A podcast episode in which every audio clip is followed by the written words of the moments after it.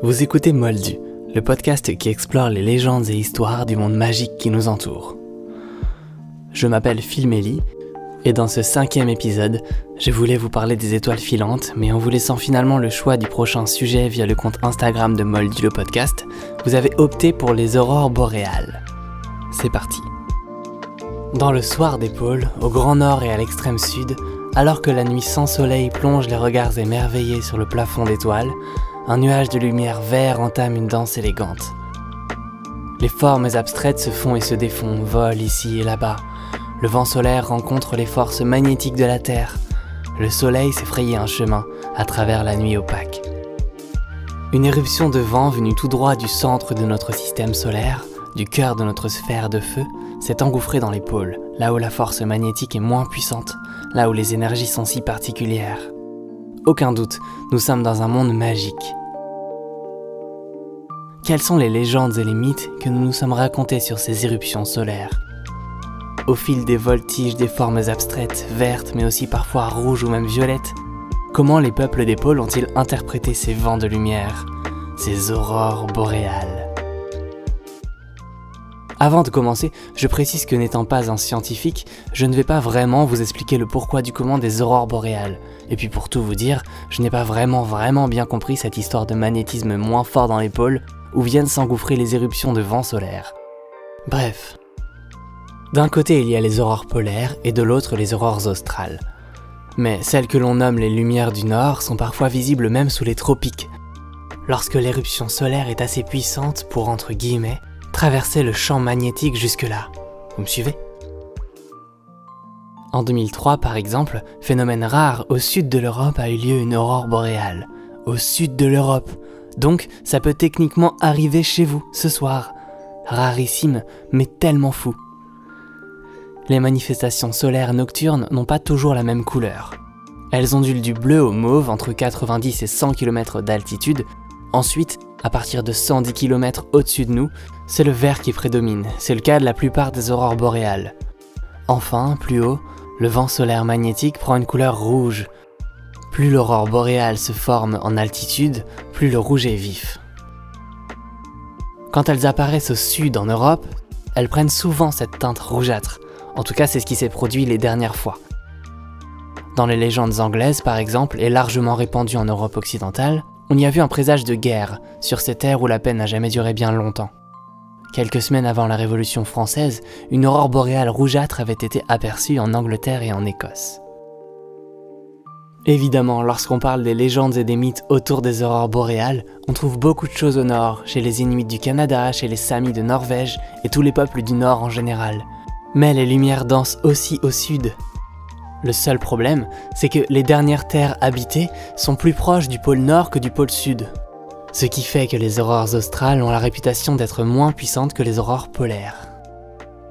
Je ne trouve pas beaucoup de choses sur les croyances maoris, aborigènes ou encore yagan, nommées aussi yamanas, sur les aurores australes, à mon terrible regret. Je ne trouve pas grand chose sur ces aurores australes, mais pourtant un indice prouve qu'elles ne laissent pas les peuples de l'extrême sud indifférents, mais bien qu'elle fascine les Maoris autant que les Nordiques.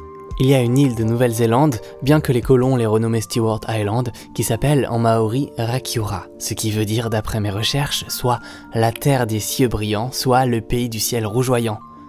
Ce qui prouve bien l'importance des aurores australes pour les Maoris de Rakiura. Je suis absolument frustré de ne rien trouver sur les Maoris de Rakiura à propos des aurores australes ou alors n'importe quel autre peuple du sud, si vous avez la moindre piste d'information, écrivez-moi. Alors retour au nord, au grand nord glacial. Il y a de nombreux récits d'affrontements célestes pour expliquer ces apparitions de lumière. Souvent, la danse des couleurs dans la nuit est vue comme un événement qui a lieu chez les dieux et déesses, au paradis ou en enfer. Comme les arcs-en-ciel dont je vous parlais le lundi dernier, les aurores polaires sont perçues comme des ponts entre le monde des vivants et le monde des morts. C'est aussi le cas chez plusieurs peuples amérindiens du Nord. Les aurores boréales sont des torches guidant les morts à travers le ciel vers une sorte de paradis de lumière et d'abondance. Les aurores boréales sont parfois invoquées comme pour communiquer avec les esprits. Chez les Anishinabeg, que les colons ont renommé Algonquin, vous l'aurez compris, c'est quelque chose qui m'énerve. Bref, Chez les Anishinabeg, le créateur de la Terre aurait allumé un énorme feu au nord comme signe envers son peuple pour indiquer qu'il reste auprès d'eux. Cette divinité, à travers les aurores boréales, voudrait signifier sa présence, son soutien à son peuple, en quelque sorte. Je vous emmène dans le monde des Inuits. Des chamans inuits feraient des voyages dans les aurores boréales.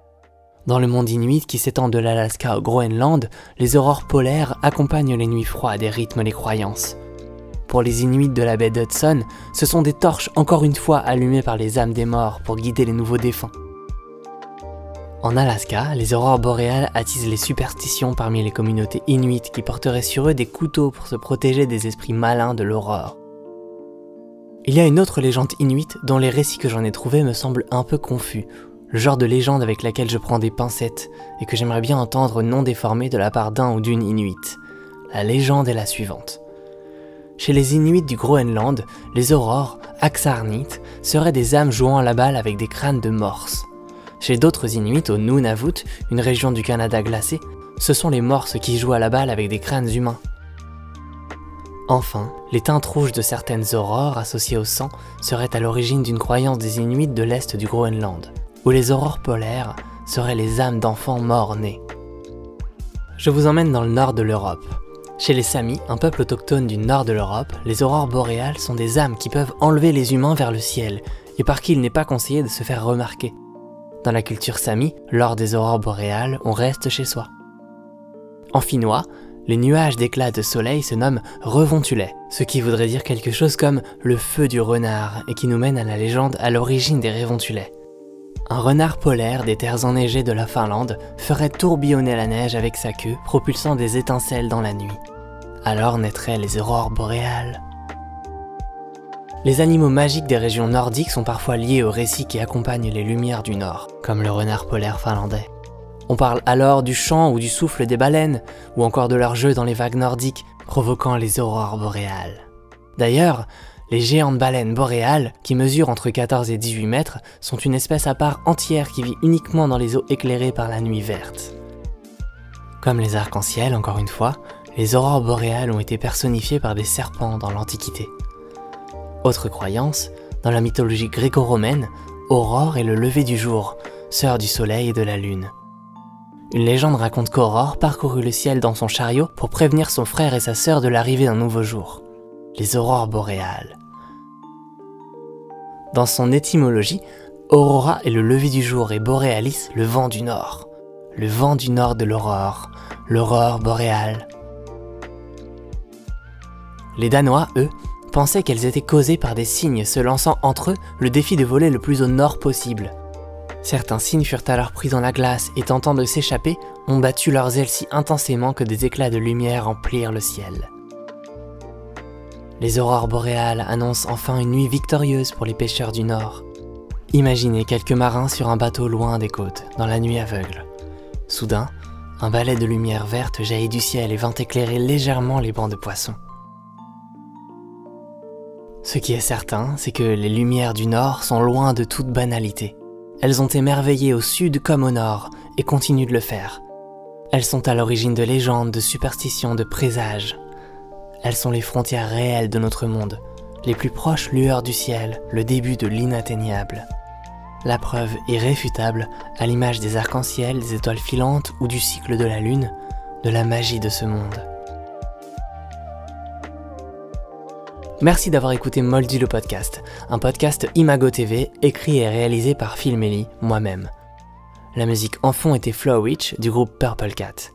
Je vous laisserai le choix du prochain sujet via le compte Instagram de Moldu le podcast. D'ici là, observez la nuit que le soleil tente sans cesse de teinter de vert, de rouge et de mauve. Et bien sûr, rappelez-vous qu'Hermione Granger, sans qui Harry Potter n'aurait pas survécu une année à Poudlard, était fille de Moldu,